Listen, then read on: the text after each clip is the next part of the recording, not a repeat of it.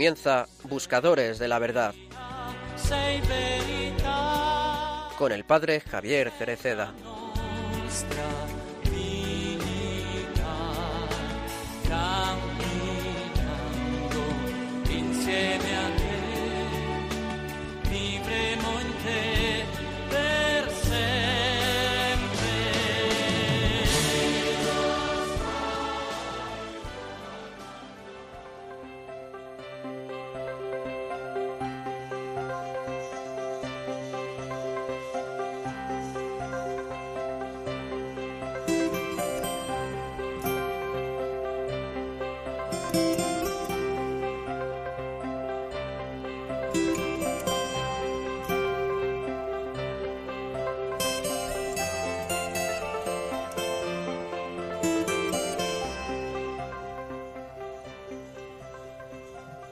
Como cristiano, prefiero pelear con la palabra de Dios y no con armas.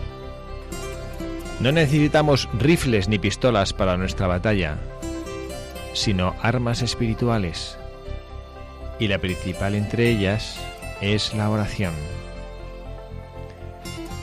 No debes estar triste por mi situación presente. Mientras un hombre tenga la conciencia tranquila y sepa que no es en realidad un criminal, puede vivir en paz aún en la prisión. Hacerle al prójimo lo que uno desearía para uno mismo significa más que meramente evitar daño al prójimo. Debemos amar a nuestros enemigos, bendecir a quienes nos maldicen, orar por los que nos persiguen. Y el amor de Dios vencerá y prevalecerá por la eternidad. Felices aquellos que viven y mueren en el amor de Dios.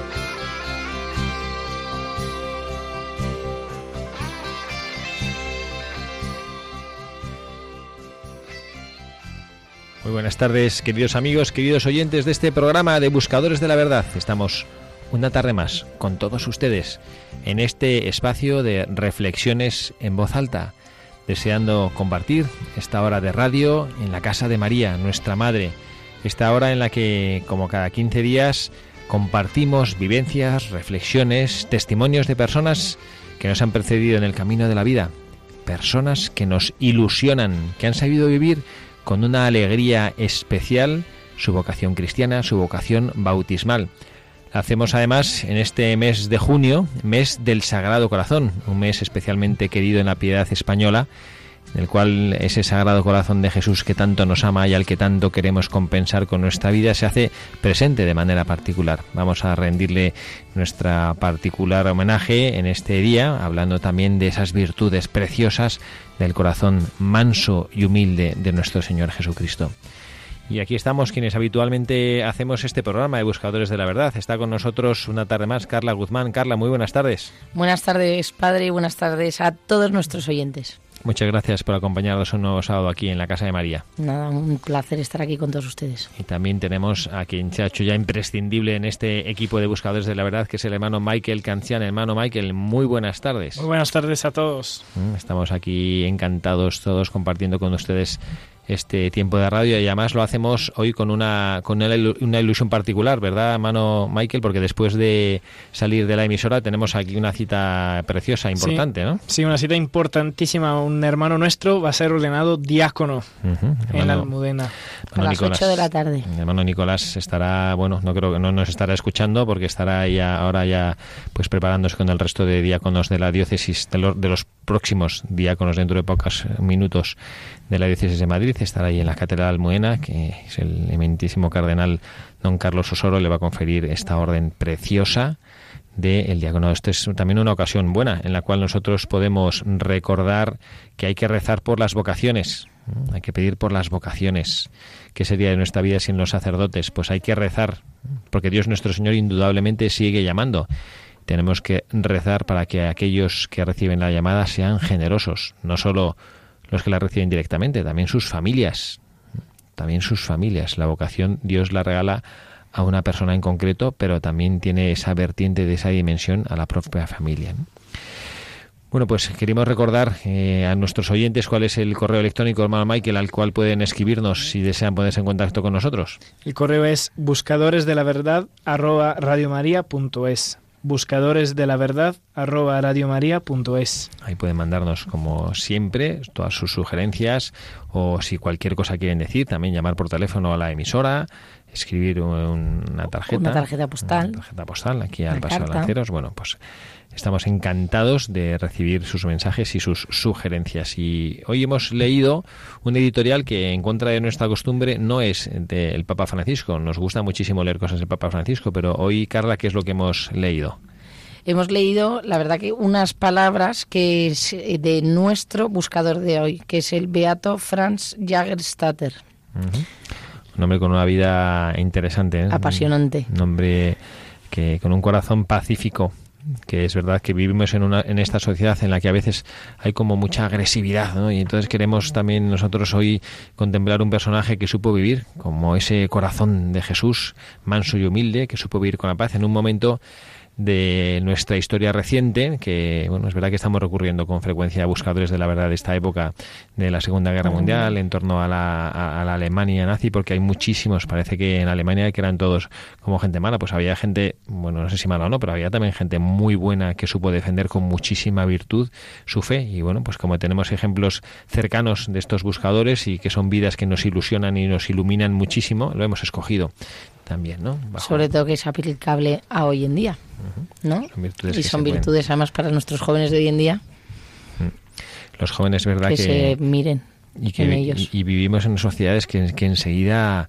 Eh, hay muchísima facilidad para la fricción, ¿verdad? No sé si os habéis dado cuenta, pero qué cantidad de veces sucede que la gente, no sé, como se pone nerviosa. El otro día yo veía una en, conduciendo por Madrid, ¿no? Y personas que no se ponen a gritar eh, cuando no le deja pasar a uno el coche o el semáforo rojo, se pone y empieza a pitar y yo, caray, pero no sé, ¿qué, nos pasará, no? Que tenemos esta especie de ira a veces acumulada y metida en el corazón, ¿no? Bueno, nos viene fenomenal escoger hoy un buscador de la verdad que nos haga ver esas cualidades del corazón manso y humilde de nuestro Señor Jesucristo, ese corazón noble, generoso, que sabe mirar todas las cosas buenas que tienen los demás. Pues vamos a escuchar esta, esta pues presentación de nuestro buscador del día de hoy. Vamos a conocer un poquito más de la vida de este gran hombre que es un beato de la Iglesia, está beatificado, y procuraremos sacar, como siempre, enseñanzas para nuestra vida que nos ayuden a caminar y a ser mejores y a poder iluminar en nuestra vida los que nos rodean.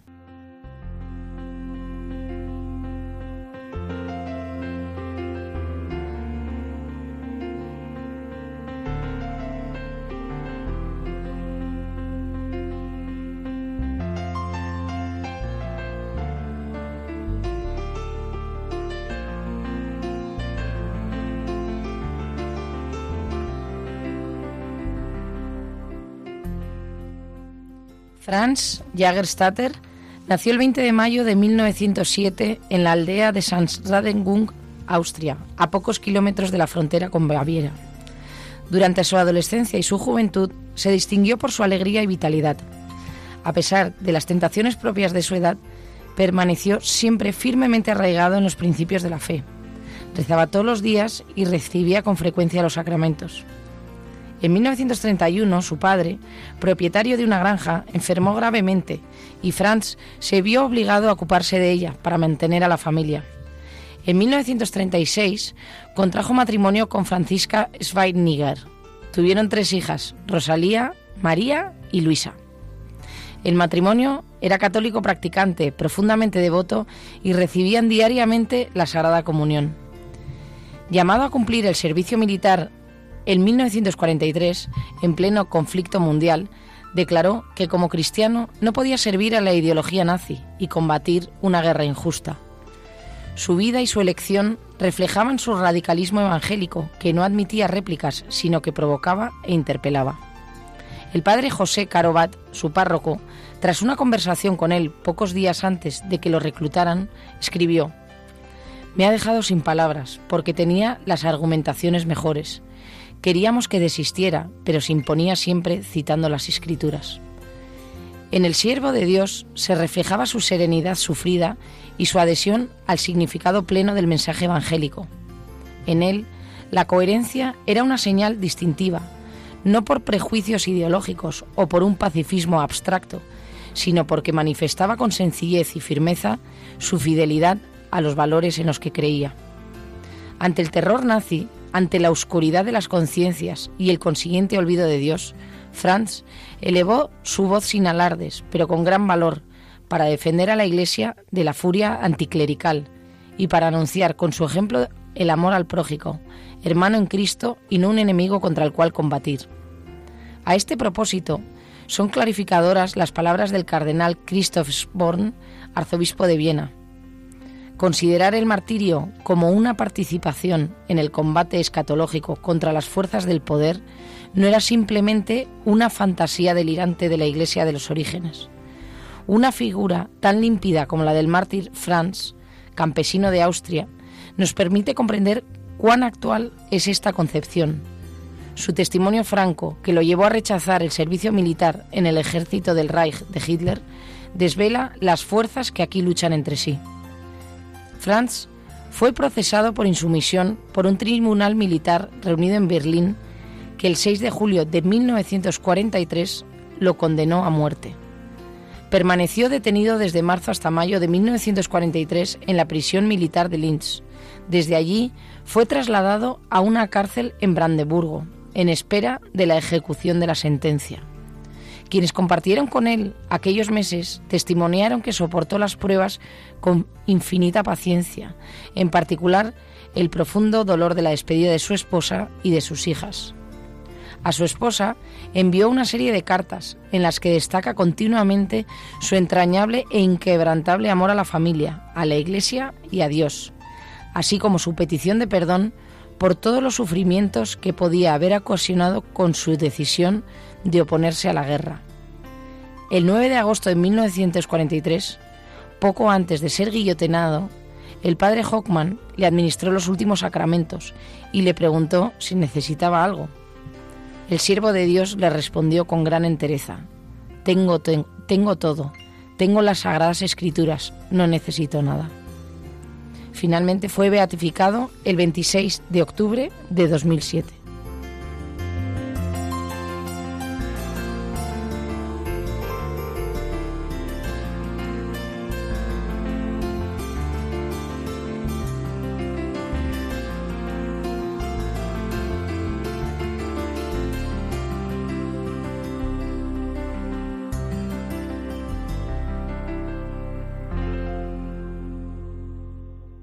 Pues aquí tenemos este nuevo testimonio precioso de este hombre fiel, coherente, pacifista y que supo llevar hasta las últimas consecuencias eh, las decisiones que implicaban el oponerse a, las fuerzas del mal, lo que él consideraba que eran las fuerzas del mal.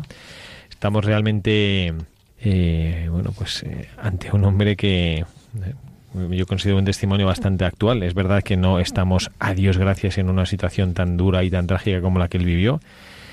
Es verdad que no tenemos que soportar o vivir en una guerra o, estar bajo un régimen político como hay otros países en el mundo que sí están, donde el hecho de ser cristiano supone un riesgo para la propia vida. Quiero recordar hace pocas semanas en Egipto los 28 cristianos coptos que fueron asesinados por no renunciar a su fe, por ser fieles a Jesucristo y recordar que el martirio no es una cosa del pasado, que es una cosa actual, que hoy en día sigue existiendo. Y nosotros mm, queremos ver en este hombre, en este mártir eh, de la fe, este beato, que no fue tanto, es verdad que no fue un mártir de la fe porque no fue asesinado por ser católico, sino fue asesinado por no eh, someterse a, bueno, pues a esta indicación de, alistarse en el ejército alemán. Pero este hombre que, fue, que supo vivir con fidelidad y con coherencia esta, esta realidad, de ser fiel a lo que su conciencia, iluminada por la escritura y por sus propios directores espirituales, le decían. Hombre, yo creo que se puede aterrizar ¿no? a situaciones de hoy en día. esa coherencia. O sea, no porque como dice usted que vivimos en una no estamos gracias a Dios en una guerra ni en nada, pero yo creo que cualquier situación de que vivimos hoy en día de mantenerte coherente eh, se puede aplicar a todas las edades, desde los jóvenes ser coherentes, ¿no? Los no tan jóvenes. Podríamos, eh, tomar como primer mensaje del buscador de, nuestro beato el, el martirio. ¿Cuál es el martirio que, se puede aplicar en nuestra vida. ¿Cuál es nuestro martirio? Nosotros estamos llamando a ser, también a compartir en cierto sentido este martirio. Como decíamos, pues es muy probable que no sea un martirio mm, dar la vida por nuestra fe. Pero ¿cuál es el martirio al que nosotros estamos llamados en nuestra época? Sí, yo pienso, bueno, que el martirio que la sociedad, digamos, o a lo mejor Jesucristo nos pueda pedir el día de hoy, es que frente a una sociedad donde todo está permitido, es decir, que, eh, es decir, eh, se puede hacer todo, ¿no? Y casi parece que lo que uno hace con la fe, pues es lo único que casi que no está permitido a veces, ¿no? Y, y como que ser cristiano, tener ideales cristianos o seguir lo que dice la iglesia, que al final no es lo que dice la iglesia, es lo que dice Jesucristo, ¿no? Es como cosas de pringaos, ¿no? Y, y, pienso que... Eh, ¿Cómo está aprendiendo español el, hermano Michael? ¿eh? Eso es, eso es. y, y, pienso, y pienso que eh, justo es ir de acuerdo a la propia conciencia y no este decir de todo está permitido, ¿no? Hay una vía, hay, hay una línea que nuestra propia naturaleza nos, nos impide y que también Jesucristo nos pide para, ir al cielo, ¿no? Y, y, esto todo está permitido, pues es muy discutible. No, y no dejarte arrastrar, ¿no? Como decía el hermano Michael. Eh, tenemos, hoy en día nos bombardean con 100.000 cosas y parece que es, no, es mucho más atractivo el mal que el bien permanecer firmes en tus convicciones en tu, y, seguir a Cristo y no dejarnos llevar por, bueno, y por lo fácil. Y además una cosa curiosa es que en el colegio uno ve muchos eh, jóvenes y, chicos y tal, y lo primero que te piden no es lo que tú le predicas, pero que, que lo que tú dices, tú lo vives, ¿no? O sea, lo primero que te piden de manera indirecta es la coherencia, ¿no? Entonces esto es, una, eh, es un índice de que como uno lo pide, pues eso es una necesidad interior de cada hombre de, ser coherente con la, o sea, de no tener una doble cara, ¿no? La verdad es que el, ese martirio de la, de la fidelidad y de la coherencia es justo donde yo quería llegar, ¿no? Que, bueno, pues martirio es eso, como, como que tener que dar la vida y nosotros ahora la vida no la tenemos que dar. Pues eso como... como pues bueno, pues como sigamos así. Como la tuvo que dar él, ¿no? Pero sí es verdad que yo pienso, ¿no? Un joven que, que dice, llega el, domingo con sus amigos que están, vámonos a quedar a, jugar un partido de fútbol, vamos a no sé dónde, dice, no, no, yo, mm, y está callado porque él sabe que, es domingo y tiene que ir el día del Señor, tiene que ir a misa, ¿no? Y esto es un martirio, ¿no? Y a veces nosotros lo damos por supuesto, y los padres de los niños que a lo mejor nos están escuchando, que tienen hijos en, en edades adolescentes, salvo que tengan el privilegio y la suerte de estar en ambientes muy protegidos, que tengan la suerte de estar en un grupo parroquial, que tengan cerca un sacerdote, alguna religiosa, algún consagrado que les anima y que es parte de su vida, como sean, entre comillas, cristianos de a pie, lo tienen muy complicado, ¿eh? O sea, el hecho de ser fiel, el hecho de decir, bueno, pues yo me voy a misa, o el hecho de decir, bueno, yo me voy a confesar, eh, esto no digo, no sé si decir que requiere dosis de heroicidad, pero que es bastante complicado, ¿eh? Tiene, vamos, el hermano Michael que trabaja con adolescentes lo ve clarísimo todos los días. Sí, sí, y yo me acuerdo una anécdota que, que me hizo, ahora que la recuerdo me hace muchísima gracia, que era que yo, cuando justo me acababa de acercar a la iglesia y tal, fui a, al colegio con una medalla de la Virgen en mi, en mi estuche y, el profesor cuando la vio me dijo, ¿y tú crees en esas chorradas? Y dije, pues claro que creo, que creo, ¿no? Y, no sé, ¿y usted quién es para decirme lo que yo tengo que creer? ¿no? Entonces dije, ah, no, no, bueno, eh, aquí yo respeto, ¿no? Yo respeto eh, en ese sentido de que al final uno, ya por testimoniar lo que a lo mejor uno pueda vivir o creer, ya por ciertos lugares o por ciertas personas ya es atacado. Entonces, a veces sí te da miedo de, de sí, demostrar. Sí, de demostrar tu fe, ¿no? Y de, y de a lo mejor uno dice, pues si respondo al profesor, a lo mejor me pone un cero, ¿no? Porque no está de acuerdo con sus creencias. Pero ahí, ahí está ese, esa lucha, ¿no? Bueno, pues este es el, este es el primer mensaje que tenemos de nuestro, de nuestro buscador del día de hoy, ¿no? Esa invitación a que nosotros, bueno, veamos cuál es, cuál es nuestro martirio, ¿no? Yo el otro día hablaba con una persona y me contaba que su martirio era su carácter, que tiene un carácter muy fuerte. Entonces ella eh, enseguida se nota que salta, que tiene, ¿no? Entonces el martirio es eh, cada día tener que eh, vencerse a sí misma, ¿no? Y, saber que en determinadas circunstancias salta, que hay cosas que le ponen nerviosa, porque una mujer de un carácter muy fuerte, dice cualquier cosa, ¿no? Que cuando conduce, cuando está en la compra, cuando que hay cosas que le, que le, ponen así, que, le, que, le, que hace que le hiervan la sangre, ¿no? Y bueno, pues este es también un martirio, ¿no? El martirio de la, de, del controlar cada momento de tu vida esto. Yo estaba pensando y entiendo que es un, que es un pensamiento un poco, un poco egoísta y además es propio de bueno yo de un, quizá un sacerdote que no tiene obligaciones con una familia ¿eh? pero yo pensaba la gozada de morir así no de, de, morir en el momento en que tienes un sacerdote al lado cuando te cuando te poder morir con todo el auxilio de los sacramentos no y saber que tienes ahí al señor esperándote al lado no Dice que lo que le preguntaba el, el, el, sacerdote que la atendió, ¿no? No, pero a mí me ha encantado porque él decía que lo pasaba mal por los sufrimientos que podía haber ocasionado. Pero que eso, que, a veces dice este hombre, ¿no? Que dice, le administró el padre, el padre Jockman le administró los últimos sacramentos, le preguntó si necesitaba algo y él dijo, no necesito nada. Tengo las Sagradas Escrituras, tengo al Señor, no tengo todo, ¿no? Y a veces es verdad, y es cierto que esto es una cosa durísima y bueno, pues y es la, la vida es un, es un bien que nosotros tenemos que defender y hay que luchar, ¿no? Pero a veces es más fácil, entre comillas, ¿eh? Entre comillas, dar la vida que vivir la vida cada día en, en, el, en la lucha cotidiana, ¿no?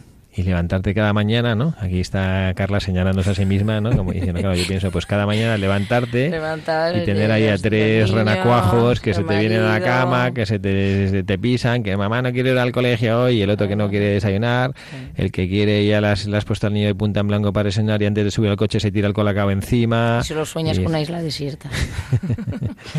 bueno, pues esto es verdad que al final esto y un día y otro día, porque esto un ratito eh, lo hace cualquiera, ¿no? Pero vamos, todos los días y un día y otro día y un mes y otro mes y un año y otro año hasta que ya los niños crecen y ya vuelan y luego ya uno echará de menos todo esto, ¿no? Pero bueno, eh, esto también es parte de parte de, nuestro martirio. Eso decía mi, mi padre cuando nos casamos los cinco hermanos. Le mira a mi madre toser y dice, Marimar, ya hemos llegado al temido mano a mano. Pero luego todos volvemos. Así es. Pues otra cosa que decía, que es verdad, porque además me ha venido a la mente, cuando decía... Eh, que los padres sufren por los hijos porque pues eh, cuando no tienen cerca sacer, eh, que, no tienen una vida espiritual y lo que sufren también mucho los abuelos que nos estarán escuchando muchas abuelas y abuelos que sufren por sus nietos pensando que claro en la época que vivieron nuestros abuelos no era todo como mucho más fácil y ahora bueno eso quién sabe no que el que yo creo que cada época tiene su dificultad y su dureza, ¿no? Las de ahora son distintas, ¿no? Yo creo que siempre hay... el ataque que hay ahora a la religión, siempre hay que luchar, no hay comparación. Es verdad que de cara a nuestra fe nos vemos, pues sí, es verdad que nos vemos un poquito más perseguidos y, atosigados, eso es verdad, ¿no? Y todos los niños siempre han sido educados en la fe. Somos un país mariano cristiano de tradición católica y ahora hoy en día menos. Bueno, pues ahí está también nuestra responsabilidad, ¿no? Y eso y ahí por eso estamos los cristianos y por eso todos los que estamos aquí escuchando que queremos servir a Jesucristo y queremos servir a la Iglesia, experimentamos esta responsabilidad. El mensaje del Papa Francisco es inequívoco, es constantemente animándonos a salir a mostrar en la calle, en el mundo, en el trabajo, entre los amigos, cuál es el verdadero rostro de Jesucristo y cuál es el, verdadero rostro de la Iglesia y cuál es el verdadero mensaje de la Iglesia, ¿no? Cuál es la caridad que nosotros tenemos que vivir en nuestra vida. Que eso es, y desde este programa con frecuencia nuestros oyentes eh, serán conscientes que lo hacemos con insistencia. Recordar que la vida cristiana no es un conjunto de normas teóricas que yo contemplo, sino que es un estilo de vida, ¿no? Es una manera de... Es una alegría y es una alegría, la alegría del Evangelio. Y es una, es una oración que con, frecuencia hago. Yo cuando salgo por la mañana de casa le, se lo pido al Señor, Señor, concédeme la gracia de hoy vivir con la alegría del Evangelio. Es que si nosotros fuéramos conscientes de esa alegría, nos toca, a mí últimamente, mm, me toca con más, cada vez con más frecuencia, entiendo porque mi, mi, mi entorno de gente conocida pues va avanzando en edad y se va acercando ya al encuentro con el Señor, pues me toca ir con frecuencia al tanatorio y a celebrar y, yo, en el fondo, pienso que, que, si fuéramos hombres de una fe profunda, no digo que, experimentáramos la alegría, ¿no? Yo en alguna ocasión he ido a un funeral eh, en el cual, pues como la familia quería vivir, no, no, esto lo tenemos que vivir con alegría, que, que me parecía un poquito artificial, ¿no? Porque, hombre, la alegría, no sé, a lo mejor, no sé, una abuela que ha sido que ha vivido 100 años y que ha sido feliz y al final estaba ya deseando, bueno, no sé, a lo mejor, ¿no? Pero cuando hay una persona joven es complicado que haya una, que haya una alegría en, un funeral, porque requiere una... Hombre, pero alegría porque has cumplido. Sí, bueno, pero cuando es una persona que, que digamos la alegría de la fe siempre tiene que estar, ¿no? Porque cuando y, más cuando sabes que es una persona que así que ha salido preparada al encuentro con el Señor, ¿no? Pero que es verdad que nos falta fe, ¿no? Y es, el punto que quería llegar yo ese, es que a que nos falta fe, porque si sabemos que este que este que esta vida es un camino hacia el Señor, pues hombre, lo que tendríamos que hacer es eh, disfrutar y gozar eh, cuando sabemos que vamos que ya hemos llegado allí, ¿no? Esa oración preciosa que seguro que conocen de, de San Agustín, ¿no? No llores si me amas, cuando al que. A, al que a la persona que falleció, ¿no? Hombre, pero los hombres tienen miedo a lo desconocido. No llores si Como humano. Nos da miedo, efectivamente, nos da, nos da miedo las cosas que no conocemos, ¿no? Bueno, pues este, este es uno de, este es uno de los mensajes que bueno pues que tenemos de, de nuestro de nuestro buscador del día de hoy, ¿no? Yo tengo otro, que me encanta. ¿Eh? Pues venga, adelante. Estoy todo interrumpiéndole, perdón. No, pero hay uno que me encanta, que además he hablado un poco del el hermano Michael, cuando y sobre todo a mí me interpela como madre, que el, nuestro beato Franz hablaba de un consejo de la paternidad, que era nuestros hijos nos observan para ver si actuamos de verdad conforme a lo que decimos. Y eso es verdad, la coherencia y el testimonio, ¿no? Qué importante es predicar con el ejemplo, ¿no? Sí. Y además, sobre todo, cuando tú tienes hijos, que ellos aprenden de ti, que son como esponjas y que, y que claro, que lo único que conocen en el referente que tienen en su vida son sus padres. Sí. Sí, y, yo pienso que también, o sea, siempre en ese sentido, que la coherencia al final puede nacer solamente de, de una convicción profunda, porque eh, sino uno de qué es coherente. Uno no es coherente simplemente de una idea, ¿no? De una idea. Yo no sé.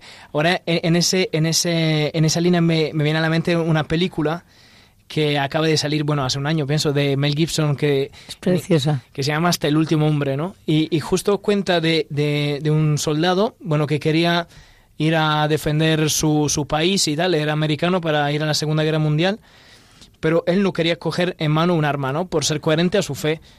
Y, y, pasa que le pegan, pasa que le ponen en la cárcel, no le dejan ir al día de su boda con su mujer, o sea, le, le, le, hacen pasar un sufrimiento y más, pero él simplemente lo único que le motiva es su convicción, es su convicción, y él es tan fiel a su convicción que no deja que algún eh, vendaval, algún vendaval de sufrimiento o algún eh, vendaval de, de amenaza, le, le apague su, su, convicción, ¿no? Esta convicción de ser fiel a, a, lo que ha experimentado en su vida, ¿no? No sea, peli es preciosa. La verdad que se la recomendamos a todos los que nos estén escuchando. El último hombre, hasta el último hombre.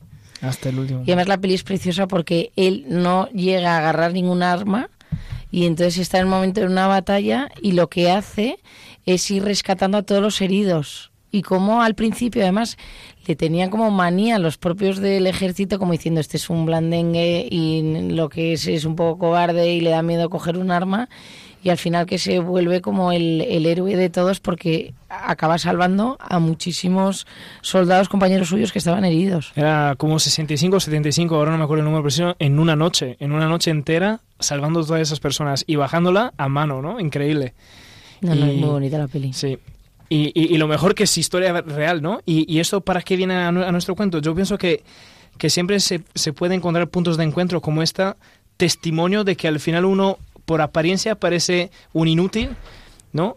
Pero tú, tus convicciones y tus testimonios es lo que hace más te hace más lucir en medio de un entorno de hombres y al final la gente se siente atraída por tu ejemplo, ¿no? Eso es súper importante lo que dice atraída por su ejemplo porque muchas veces los eh, adolescentes se fijan en ídolos y, en, y en, en, líderes que igual no son positivos, que son negativos, porque, pero al final lo que permanece, lo que crea pozo y fondo es una persona coherente, ¿no? Y que vive de verdad. O sea, para mí eso me parece súper importante, ¿no? El, el, predicar con el ejemplo, el, porque muchas veces, pues típico, el que sale de copas hasta las mil, el que fuma, el que tal, pero luego al, al final lo que permanece, ¿no?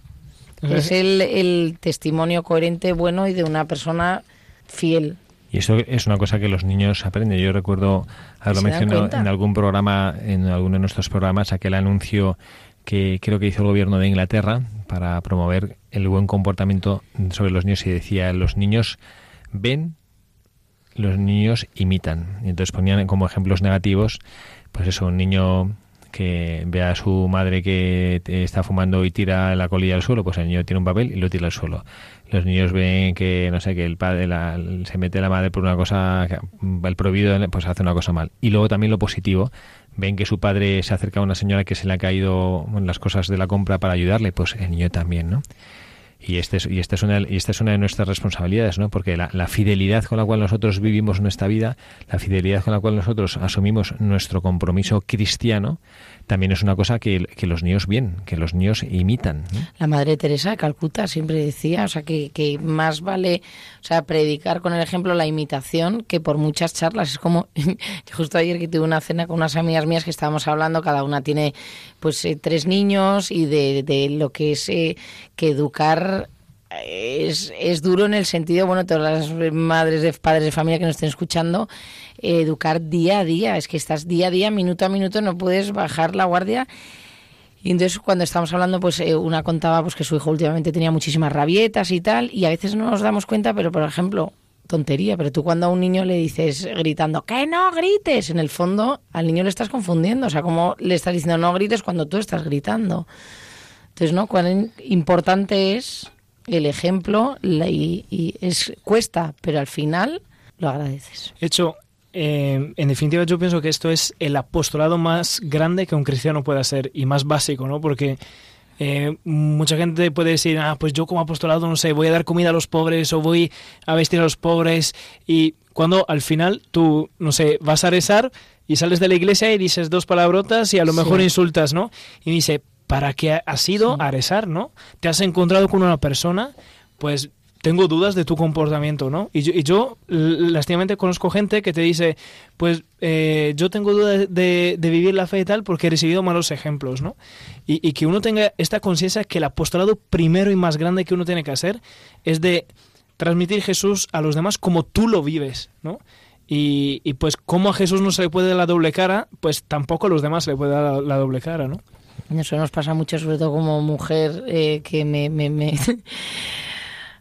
en tono el mea culpa, pero es verdad que no que enseñamos a los eh, niños pues no hay que criticar hay que querer a todos los amigos por igual no tal y, cuando y que vas en el coche y sin que te llama una amiga tuya por teléfono empiezas bueno fulanita de tal bueno qué horrorosa como iba vestida o qué petarda porque ayer tal no y muchas veces los, y los niños son esponjas y te miran y dicen para qué me dices y luego tú mira tú cómo te lo pasas con tus amigos hay que ser fiel, como Jesucristo es fiel. Y bueno, vamos a tratar de, profundizar esta, esta idea de, la, de esta fidelidad con una pieza musical que hemos traído que como siempre la música nos ayuda a rezar y nos ayuda a interiorizar cuáles son las, las, virtudes y las cosas que bueno pues que nosotros sabemos que Dios nos pide y tenemos que hacer realidad que esos deseos profundos de nuestro corazón salgan también un poco a la superficie, se conviertan en cosas reales, que no sean simples deseos, sino que sean acciones concretas de nuestra vida.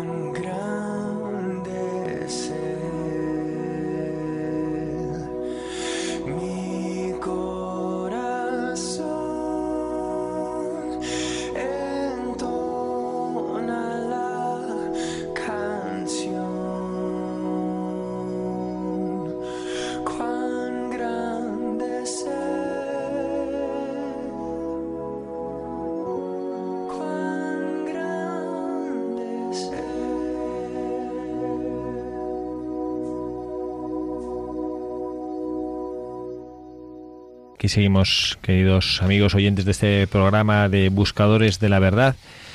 Carla Guzmán, hermano Michael Cancian y quien les habla el padre Javier Cereceda, recordando hoy a este buscador de la verdad, este beato alemán en que supo vivir con coherencia y con fidelidad su convicción de vida, el beato Franz Jagerstatter, y lo hacemos de esta, desde esta radio, la radio de María, y también queremos compartir con ustedes algunos de los compromisos que a los que pueden unirse a lo largo de este mes del Sagrado Corazón en nuestra radio.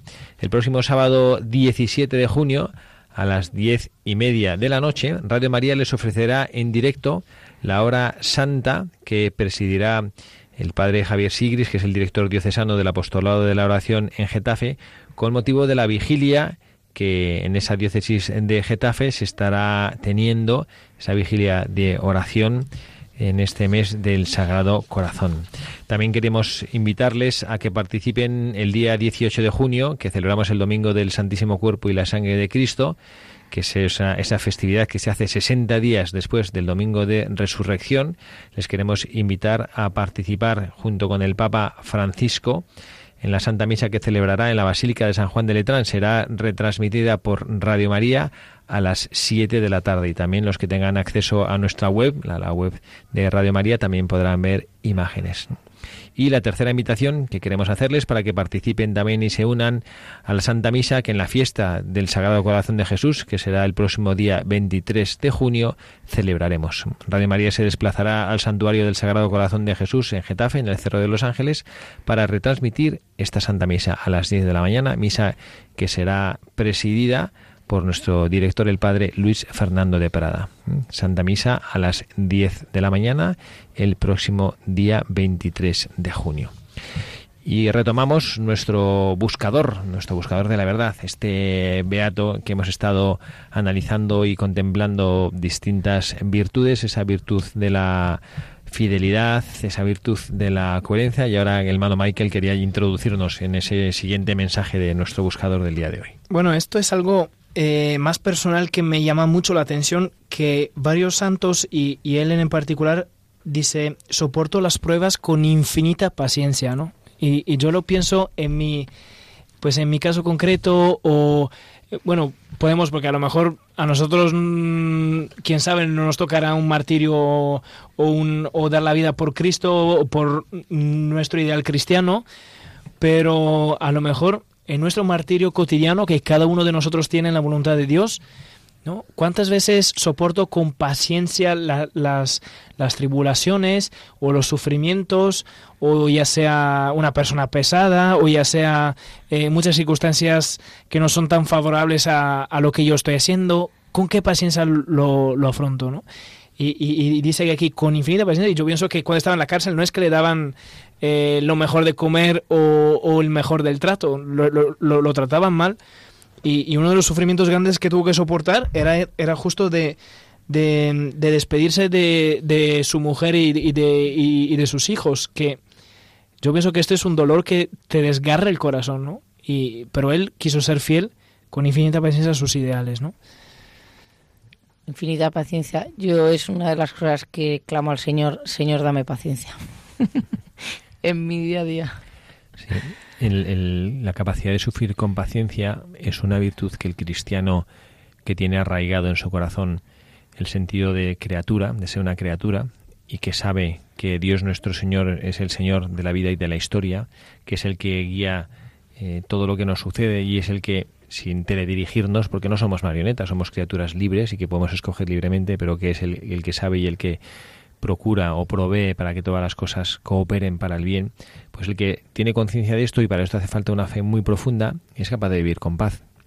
A veces nosotros tenemos inquietudes cuando pues cuando mm, pensamos que las cosas dependen de nosotros, ¿no? Si nosotros estamos organizando, no sé, es que se me ocurre, eh, un festival de música y depende de nosotros que pues que todo salga fenomenal si hay un fallo en el sonido pues estaríamos nerviosísimos estaremos inquietísimos impacientes yendo corriendo mirando y si no depende de nosotros pues mm, estaremos tranquilamente diciendo bueno pues a ver si se oye bien a ver si ¿no? pero no tendremos esa inquietud porque no depende de nosotros Y quizá esto es lo que nosotros como cristianos deberíamos aprender, que bueno, que nuestra vida es verdad que hay muchas cosas evidentemente que dependen de nosotros.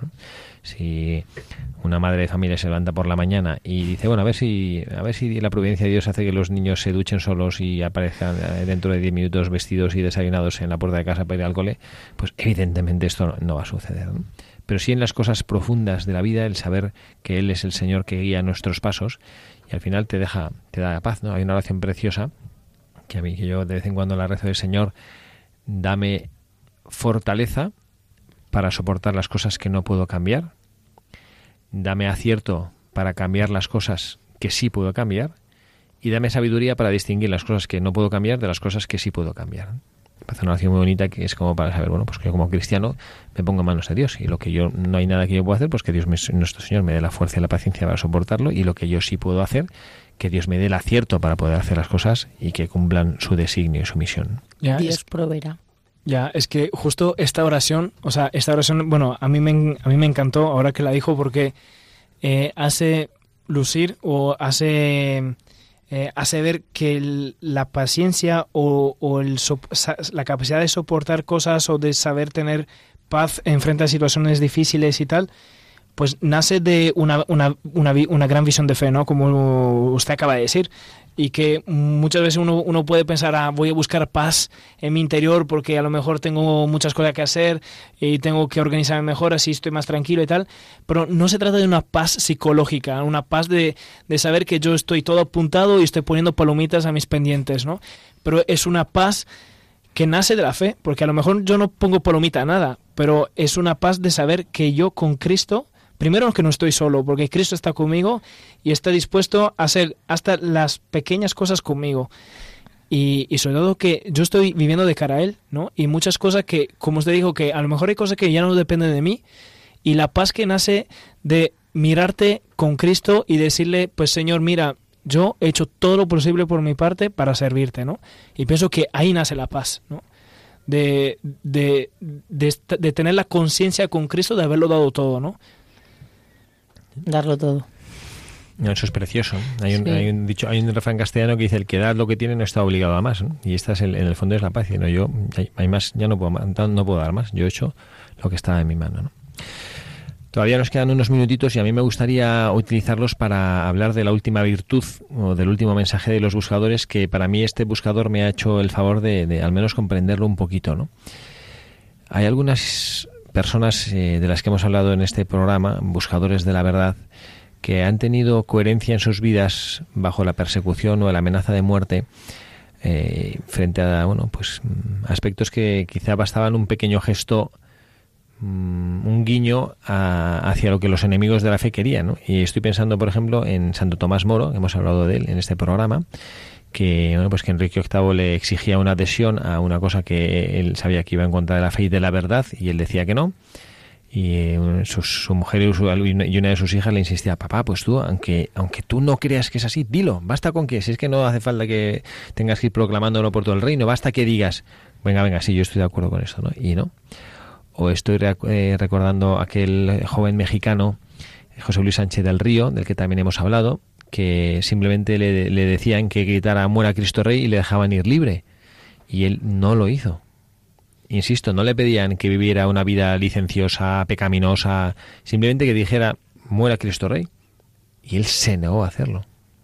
Los primeros cristianos en Roma. Sí, pero que, como, como que, la, que la, la balanza es tremendamente desproporcionada lo que quizá externamente se parece que tenían que hacer y, bueno, qué cantidad de gente a lo mejor pues en su vida eh, pues habrá estado tentado a hacer esto y una cosa que externamente, ¿no? Pues parece, pues sí, sí, venga, yo digo, muera Cristo Rey ya, con esto ya he salvado la vida, ¿no? Ya me dejan ir no me van a estar persiguiendo durante 30 años para que yo diga cada día muera Cristo Rey, sino lo he dicho una vez y ya me libro, ¿no? Y frente a esto, dar la vida. Y entonces hemos leído en esta biografía de nuestro beato Franz el, este, este, esta afirmación que es la que me ha hecho a mí pensar mucho, ¿no? Considerar el martirio como una participación en el combate escatológico contra las fuerzas del poder. Aquí quiero, quiero entender contra las fuerzas del mal. Este el combate, el, el combate escatológico es como el combate el, último, ¿no? O sea, lo último con las, la, como, lo que alude ya al final de los tiempos, ¿no? Entonces, claro, desde esta perspectiva a mí me ilumina, claro, porque uno puede decir, bueno, ya en mi vida es verdad que no habría gran diferencia, pero si nosotros consideramos de cara a la eternidad y de cara al mundo de las cosas sobrenaturales, una persona que no es capaz de doblegar y no es capaz de adherirse a la mentira y al mal, aunque sea para salvaguardar la de vida, que es una cosa legítima y una cosa buena, porque uno podría decir, bueno, pues este dejó viuda y tres niñas pequeñas. A lo mejor podría haber doblegado un poquito su conciencia para poder sobrevivir y para poder cuidar y llevar adelante a su familia. ¿no?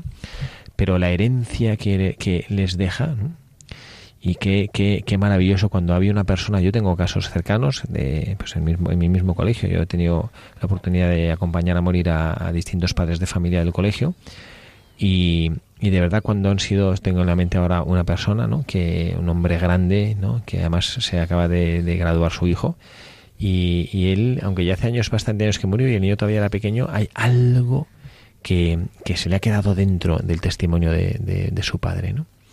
Y, y, yo creo que efectivamente, aunque parezcan que los gestos externos no son muy significativos, cuando parezca, y a veces en nuestra vida, que nosotros transigimos con el mal, que bueno, ¿qué da si hacemos esto? ¿Qué más? Esto no, no, se va a dar cuenta nadie, es esto. Pues hay un combate escatológico, es decir, un combate que quizá no es visible a nuestros ojos entre el bien y el mal, que el hecho de nosotros adherirnos con nuestra voluntad a siempre aceptar el bien y rechazar el mal no es indiferente. El mal, ¿cómo se vencen? Y uno piensa que quién es la, la, criatura que más se ha enfrentado con el mal, pues es la Santísima Virgen María. Y la Santísima Virgen María no es, con perdón, una especie de, de, de, de, de líder o de guerrera que haya cogido, y es una mujer sencillísima, que a través de cosas sencillas, de su sí a Dios, de su sí en la Anunciación, de su sí en la vida oculta de Jesucristo, de su sí en la vida pública de Jesucristo, de su sí cuando Jesús es perdido y hallado en el templo, de su sí cuando tiene que ir a nacer y se le la lleva a José a Belén porque es que tiene que hacer un ceso, de su sí en las pequeñísimas cosas, es la mujer que más ha sabido enfrentarse al poder del mal. ¿no? Y entonces, eh, que ya yo me quedo con esto quizá como última idea de, de, de nuestro programa de hoy el saber que cualquier cosa que nosotros hagamos para vencer el mal tiene un valor.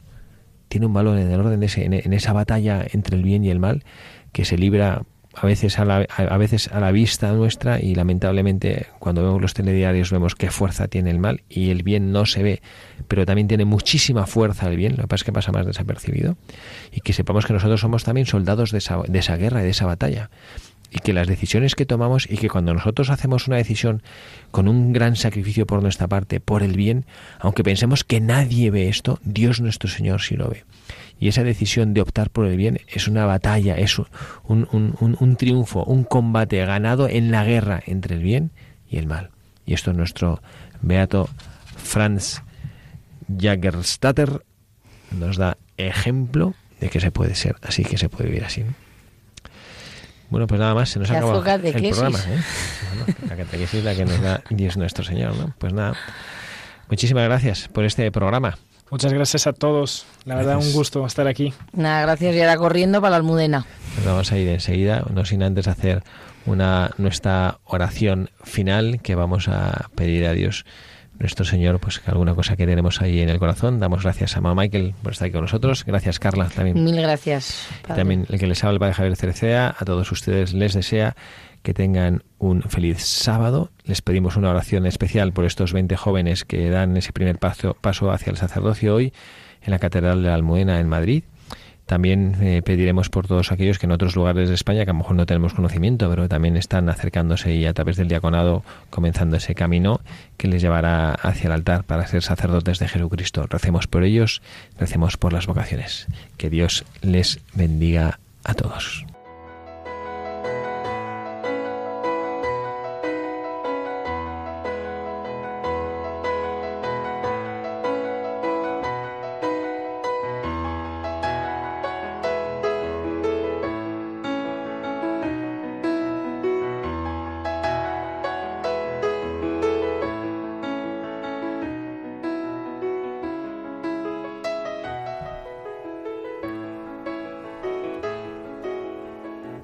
Señor, te pedimos que nos hagas instrumentos de tu paz. Te tenemos dentro del corazón y sabemos tantas pocas cosas de ti. Nos gustaría que tu presencia, que tu luz, que tu fuerza, que tu gracia, que tu amor salieran dentro de nosotros hacia los demás.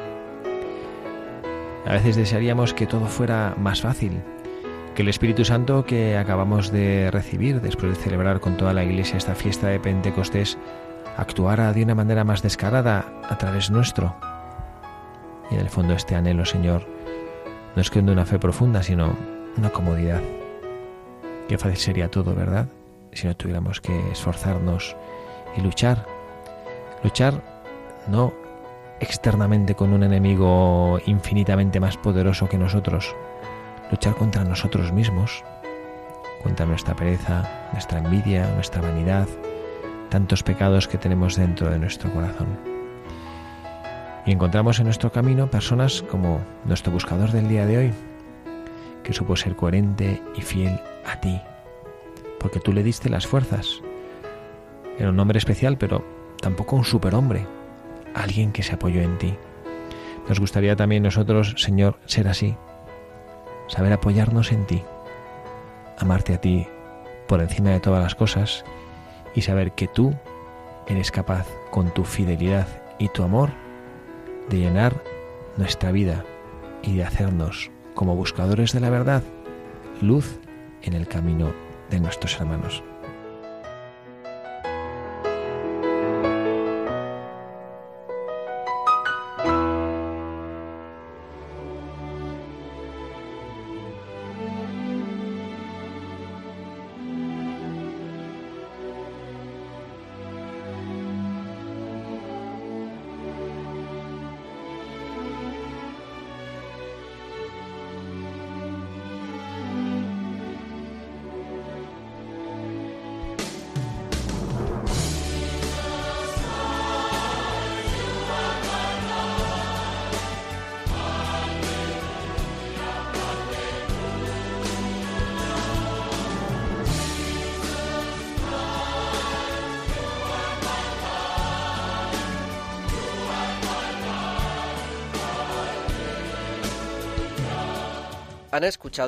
Buscadores de la Verdad